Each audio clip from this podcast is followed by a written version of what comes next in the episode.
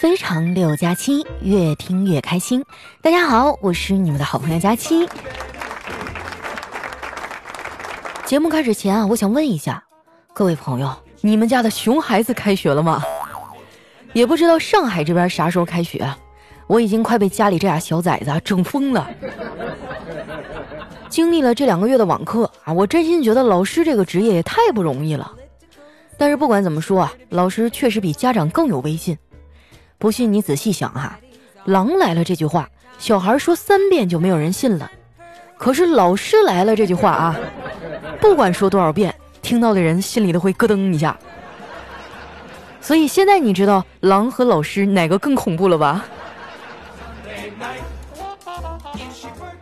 最近啊，家里的大人都复工了，我的工作时间相对自由，嫂子呀就把俩孩子的学习托付给了我。昨天我看着小辉写作业啊，差点没把我气死。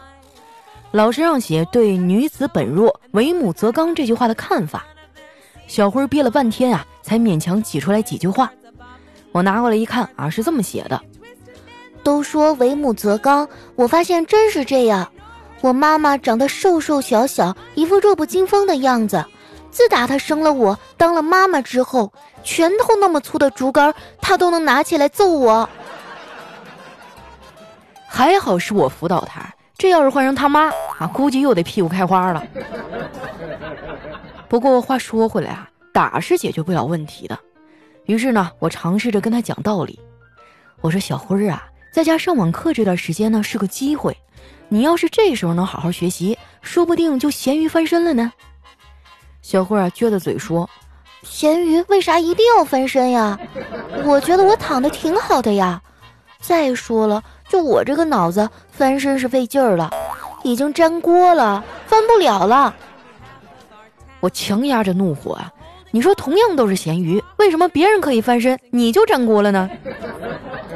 小辉说：“因为因为没有人给我加油啊。”我说：“行，那我给你加油好不好？相信我，你可以的。”小慧啊撇撇嘴说：“可是我不喜欢学习啊，我的志向也不在这儿。”我喜欢极限运动。我说你可拉倒吧，就你还喜欢极限运动？你知道啥是极限运动吗？小辉说：“嗯，比如老师一边收作业，我一边抄别人的作业来补自己的，这就是极限运动呀。”哎呀，这孩子是没救了，比我上学那会儿还不省心。我那个时候啊，顶多就是逃课、玩玩游戏啥的。高中的时候啊，我妈为了让我好好学习，特意求老师啊，把我安排在了学习委员的旁边。我们班那学习委员啊，不仅是个学霸，还是我们学校的校草，好多小姑娘都喜欢他。邻班有个妹子啊，为了追他，每天都默默准备好早餐放到他的书桌里，而且每顿早餐里呢，都会有个烤肠。每一次啊，我都会把那烤肠偷偷拿出来吃了。就这样，大概持续了半个多月吧。一直都相安无事，直到有一天，这学霸不知怎么的就早到了一会儿。我刚把这手啊伸进了那个书桌里，他就进来了。我当时灵机一动啊，说：“哎，瞒了你这么久，还是没能瞒得住呀。”然后啊，我们俩就在一起了。现在回想起来，好像还是他更喜欢我一点儿。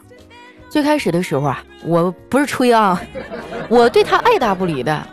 那男孩都比较晚熟啊，他总会用很幼稚的把戏来撩我。有一次呢，上完晚自习啊，他就突然拉住我说：“佳佳，你到底喜不喜欢我呀？如果你喜欢我，你就眨一下眼睛；不喜欢我的话，你就把你的左脚放到右边的肩膀上。”我只能无奈的眨眨眼啊，他就高兴了，说：“行了，我知道你的心意了。”哎，佳佳，你的眼睛真好看，虽然小了点儿吧，但是很有神啊。你们说哈，有他这么夸人的吗？这难道是用先抑后扬的表现手法？再说了，眼睛小怎么了？那眼睛小也有小的好处啊。眼睛小的人可以光明正大的翻白眼儿，而且啊，别人都不知道。后来高中毕业啊，我们俩就分手了，然后他也来了上海发展。说起来也巧哈，年前我们在一栋商场的电梯里撞见了。那一次啊，我才发现这人跟人呐还是有很大的区别的。比如说，同样是坐电梯哈，我按一楼，人家按的是 B 一。虽然我没有车，但是我哥有啊。我偶尔呢也会蹭着开一开，所以啊也遇到很多奇葩的事儿。有一次呢，我开车去上班，等红灯的时候啊，一个戴着帽子、口罩啊，拿着鸡毛掸子的人跑过来啊，给我的车掸灰，胸口呢还挂个牌子，大概的意思是啊，他是哑巴，家里呢还有个吃奶的孩子，请好心人给点钱，好人一生平安。我看着挺可怜的呀。就摇下了车窗，给了他二十块钱。结果啊，他接过钱，高兴地跟我说了一声谢谢。你说这个世界哈，真的满满都是套路啊！这样的事儿遇到的多了，人就容易生气，生气呢就会导致不健康。就拿我来说吧，前一段时间啊，我就不太舒服，去医院检查呢，也没查出什么毛病来。后来啊，我妈就带我去看了中医，那是我第一次看中医，大夫啊问了我一堆的问题。什么月经准不准啊？啊，睡觉盗不盗汗呢？然后呢，他还问我大便怎么样？我想了一下，说挺好的呀。然后那大夫呢，就拿出一个小枕头放在了桌上，指了指，又看了看我。我盯着那枕头愣了一会儿啊，脑子里仔细的掂量一下，说：“嗯，拉不了这么多。”那大夫倒吸一口气啊，说：“我是让你把手放上来。”后来啊，那个大夫给我开了一堆的草药，我喝了一个多月的苦药汤啊，身体呢也慢慢的好了起来。现在想起来，竟然觉得那大夫还挺亲切的，因为他全程啊都操着一口地道的东北话。你们知道吗？东北话的可贵之处啊，就在于说东北话的人呢，都觉得自己说的是普通话。比如说我，不瞒你们说啊，有时候我在网上跟人吵架，我打出来的字儿都带东北音儿。真的可霸气了，各种的拟声词一上，咔咔的呀就把对方整懵了。不过在网上啊，我也有不敢惹的人啊，比如那些名字里啊都是英文的网友，我从来都不去惹，因为万一吵起来啊，我不会读啊，就会显得特别的丢脸。熟悉我的人都知道啊，英语一直都是我的短板。我妈因为这事儿啊说了我好几次了，还让我去报一个英语班提升一下。为了给我树立一个榜样，她还去报了老年大学。这两天啊，老年大学也开始上网课了，但是我妈一直躲着没有去上课，因为第一天啊，老师要检查寒假作业，她没写。现在哈，我对我们家这老太太很失望啊，我希望老师能让她写个检讨啊，然后再请家长。每次一想到自己啊要以我妈家长的身份去应付老师啊，我都会忍不住笑出声来。真是天道好轮回，苍天饶过谁呀！想当年啊，我们老师也总找我家长。有一次我和同桌打架啊，班主任就非让我叫我妈来。我当时理直气壮地说：“老师，你不用叫我妈，我一个人就能打得过。”后来上了大学，我连着挂了好几科，最后差点没毕业。我们辅导员又想叫家长，但是被我严词拒绝了。辅导员就劝我说。不请你妈也行，但是你得争气呀，好好努力，不要太在乎别人的想法。这个世界上没有多少人会关心你飞得有多高，倒是有一群人等着看你摔得有多惨呢。说实话，我们辅导员絮絮叨叨啊说了四年，就这几句话我印象最深。毕业以后啊，我就跟我妈说我要去江浙一带发展。我妈问我为啥，我说因为江浙一带经济发达呀。去那儿我可以发展的更好。我妈冲我翻了个大白眼儿，哼，江浙一带的姑娘还都长得好看呢，你去了更嫁不出去。真是不听老人言，吃亏在眼前呐。好几年过去了，我还是单身一个人。本来我今年啊已经给自己设立目标了，要在东京奥运会之前找到对象啊，并且结婚。我一直都觉得这个目标难度太大了，没想到啊。东京奥运会竟然做出了让步。丸子知道我这个目标之后啊，还跑过来嘲笑我。他说：“佳琪姐，你都当单身狗多少年了，想这么快脱单，基本上跟中彩票的概率差不多。你呀，实际一点吧。”我就忍不住辩解，我说：“可是我已经有男朋友了。”说完啊，我就拿出手机，找出一张照片给他看。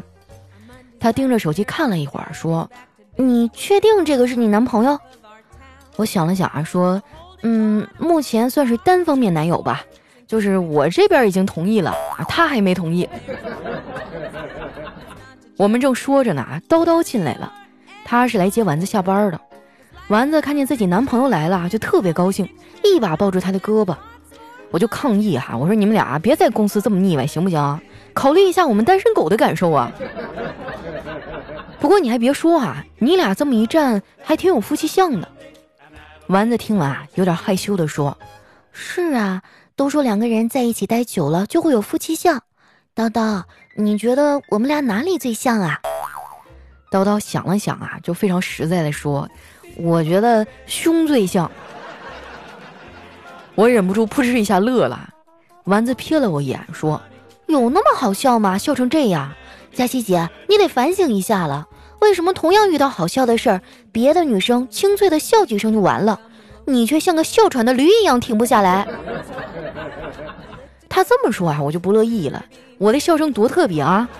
有很多听众都说喜欢我这魔性的笑声。说起来啊，大家关注我这么久了，也没给你们带来多少福利。不如这样吧，评论区里哈留下你最想要的东西，然后呢，你们自己攒钱去买，啊，我就监督你们努力。如果你觉得自己攒钱有点困难，那我给你推荐一个省钱神器，那就是小黑的省钱小助手。你只需要添加微信幺七七幺七五七八三五二就可以了，微信名字呢叫勤俭败家的田喵喵。你在网购的时候，选好商品，先别付款，把这个链接呢发给他，喵喵就会给你发一个省钱码，你复制这个码再去下单，就可以获得优惠和返利了。像什么淘宝、京东、拼多多啊，都可以使用。我相信啊，只要你能一直坚持，早晚都能买到你喜欢的东西。现在赶紧去加微信啊，幺七七幺七五七八三五二，名字呢叫勤俭败家的田喵喵。加的时候一定要看好了啊，我跟你说，加错了你可就省不了钱了。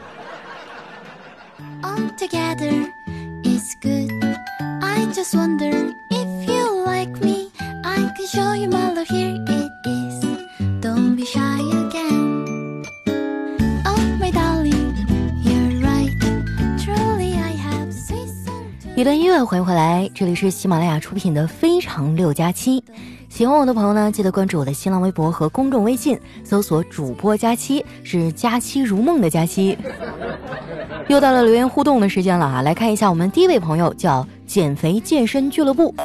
他说：“佳期啊，对于你减肥这个事儿呢，我有话说，推荐你去看《运动饮食一比九》。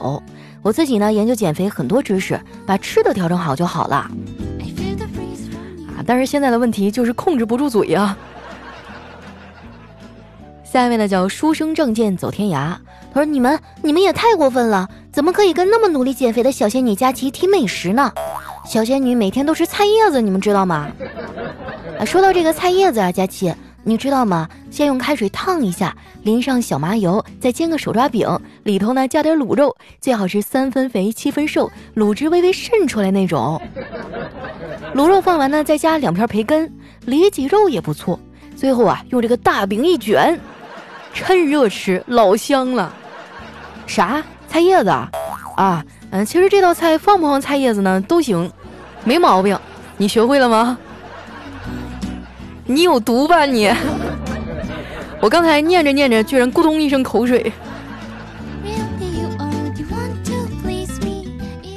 下面呢叫佳期的小奶狗铁粉儿，他说：如果你得罪了老板，失去的只是一份工作。如果你得罪了客户，失去的不过是一份订单。是的，世上只有一个人可以得罪你，给他脸色看，你冲他发牢骚，你大声的顶撞他，甚至当着他的面摔碗，他都不会记恨你。原因很简单，因为他是你的母亲。哇，我都快羡慕哭了。每次啊，看到别人描写自己的母亲啊，什么慈祥和蔼啊，怎么样的，我就回头看一眼我妈，默默的叹一口气。我小的时候啊，可能是太皮了啊，我妈真的是随手捞起点啥都能揍我一顿，啊，什么鸡毛掸子呀，还是挂衣服那个衣架啊，扫帚啊，拖鞋底子呀，等等等等，向这位听众哈投去羡慕的目光。下一位呢叫起啥名字呢？他说和我老婆去上坟由于走的太匆忙了，到了以后呢，发现没有带冥钱，于是啊就叫老婆去买，我就一个人啊坐在那抽烟。这时啊来了一对情侣，他们就问我：“你你一个人坐在这干嘛呀？”我想都没想就回了一句：“我呀在等我老婆给我送钱。”哇，顿时吓得他们俩撒腿就跑了。哎，说到这个，明天就是清明节了呀。又是祭奠先人的时候哈，你们放几天假呀？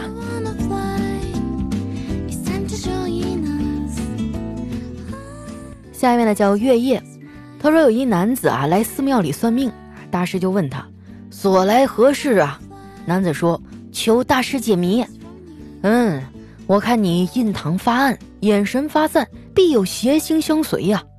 这男子说大师啊，我最近水逆的厉害。出门被门框挤住，上公交啊被车门卡住，下楼梯楼梯塌了，上缆车绳子断了。不知大师可有破解之法呀？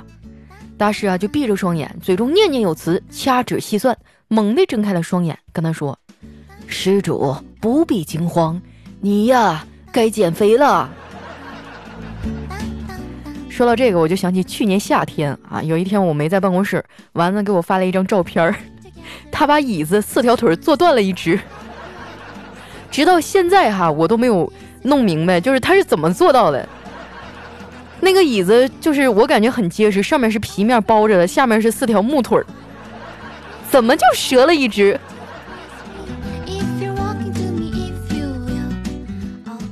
来看一下下一位哈，叫佳期瘦到了八十斤，这个名字我喜欢啊。他说：“地理老师啊，正在课堂上讲枯燥的地球形成史。他突然啊叫醒一个正在瞌睡的女生，问道：‘李美丽，我问你一个最简单的问题：地球形成时的土质是软的还是硬的呀？’然后呢，那女生正在那儿做春梦呢，哈，没有听清楚老师的问题啊，就只能睡眼惺忪地答道：‘人家告诉我，刚开始是软的，碰一下就变硬了。’咦？”你讲的什么呀？根本就听不懂，我还是个孩子。下面呢叫等待也是一种智慧。他说现在的小孩啊，真是没救了。今天我跟儿子说，人的生命啊只有一次，你要好好珍惜。没想到啊，他跟我说，爸爸不是失去才懂得珍惜吗？平时让孩子少看点电视好不好？下面呢叫胖丫家的小公主。她说：“以前在一个小公司，才十五个人，但是气氛很融洽，老板和员工啊都像朋友，经常 K 歌吃饭什么的。有一天，因为公司的资金周转不过来了，老板沉痛地跟大家说要散伙。结果前台美眉不高兴了，说这里是自己待着最开心的地方。然后呢，他跟他爸打了一个电话，就把这公司给买下来了。我跟你说哈，你千万不要小瞧公司里的任何一个人啊，哪怕是扫地大妈。”因为你永远不知道啊，他是不是兜里揣着好几十套房子的房产证，出来上班只是随便玩玩。下一位呢叫冯 G 啊，他说大学一个男同学和女朋友在外面同居，不久啊，他女朋友怀孕了，这男同学就慌了啊，求救于家里，家里人气到不行啊，干脆就不理他。父亲节那天，男同学啊想到这是个好机会呀，就立马编写短信发给他爸，说父亲节快乐。不到五分钟啊，他爹就回了俩字儿：“同乐。”虽然只是个段子啊，但是在这儿呢，给女孩子们提个醒：如果说你暂时没有要孩子的打算啊，那两个人快乐的时候啊，一定要注意安全啊。如果真的发生这种不幸的事儿呢，那也不要瞒着家里，你告诉家长哈，顶多就是挨骂一顿啊，或者挨揍一顿，他们还能真的不管你啊？但如果你自己私下去那些小医院处理的话，那严重的话有生命危险的。啊，不管你们怎么样哈，我还是希望女孩子在享受爱情甜蜜的同时呢，一定要保护好你自己。下一位呢叫何必哥哥，他说有一天啊，老师说，我让你们写一篇关于牛奶的作文，并且要求写满两页。小黑啊，你的作文为什么才写这么几行呢？小黑说。老师，我的文章是关于浓缩牛奶的，所以就短。哎呀，你黑哥还是你黑哥哈，你不是人造革，你是真的皮呀。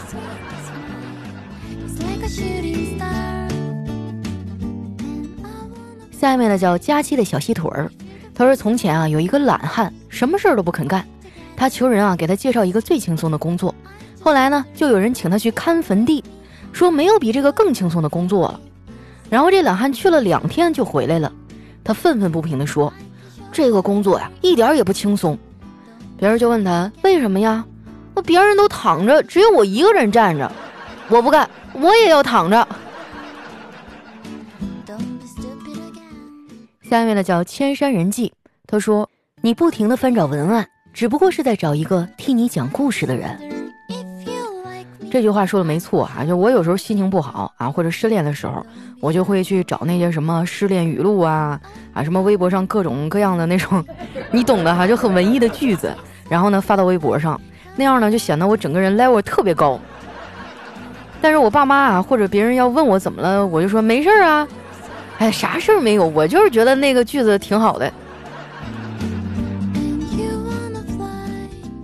下面呢叫退爱佳期，他说年前啊参加完儿子的家长会，他的成绩不理想，他们老班说呢儿子的自控能力太差，净玩游戏了。我老婆说，这就是你存了几十年的种子变异了吧？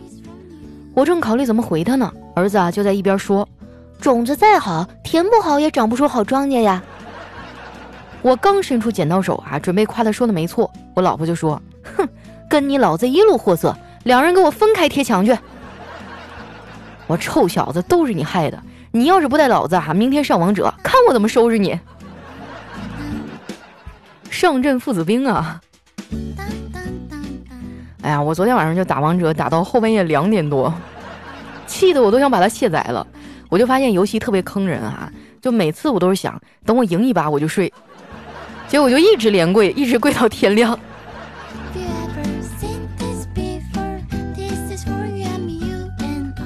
下一位呢叫听友幺九幺六三三四九五，他说我们一家人都不抽烟，所以我妹妹啊也讨厌抽烟的男人。有一次去相亲啊，看到男方抽烟抽得很凶啊，就问他：“你抽烟多少年了？”他说：“呃，十几年了吧。”我妹妹就说了。像你这样每次都抽中华，十几年的钱省下来，不就可以买辆宝马了？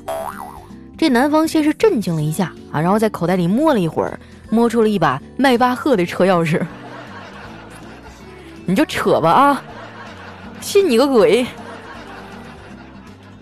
下面呢叫天下无敌我最拽，他说收藏家、商人和小偷三个人死后呢，见到上帝，上帝决定满足他们来世的要求。他说：“我的孩子们。”你们来世要什么呀？收藏家说：“我想要世界名画毕加索、梵高的。”上帝说：“好，你会得到的。”你呢？商人说：“我要钱，英镑、美元、法郎、马克。”上帝说：“好，你也会得到。”那你呢？我最小的、最可怜的孩子。那个小偷啊，就在上帝的耳边说：“我，我想要他们的地址。”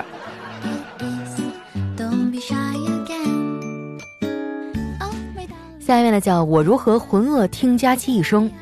他说，一个老人啊，觉得孙子和自己不像，怀疑是儿媳妇儿与隔壁老王所生，然后呢，就去做 DNA 检测，结果出来了啊，果然不是自己的亲孙子。一家人呢，对孙子的态度大变，经常就无故的呵斥和骂他。外出打工的儿子回到家以后呢，看着儿子如此可怜，就又去做了一次 DNA 检测，结果啊，是亲生父子。哎，这个剧情就比较有意思了，可以回头问一问她的婆婆。来看一下我们的最后一位哈，叫白英英，她说我国文化真的是博大精深啊。对了，这个词儿单看后面呢，应该接一些无关痛痒的闲话，但事实上它后面跟着的很可能才是对话的核心部分，比如，呃，对了，你欠我的钱什么时候能还啊？没错啊，就前面都是一些无用的铺垫。对了，才是真正的转折。好了，那今天留言就先分享到这儿了。喜欢我的朋友呢，记得关注我的新浪微博和公众微信，搜索“主播佳期”。有什么好玩的段子啊，或者想对我说的话，可以留在节目下方的留言区。当然哈，如果你喜欢我们节目的话，记得帮我点赞和转发哟。那今天节目就先到这儿啦，我们下期再见。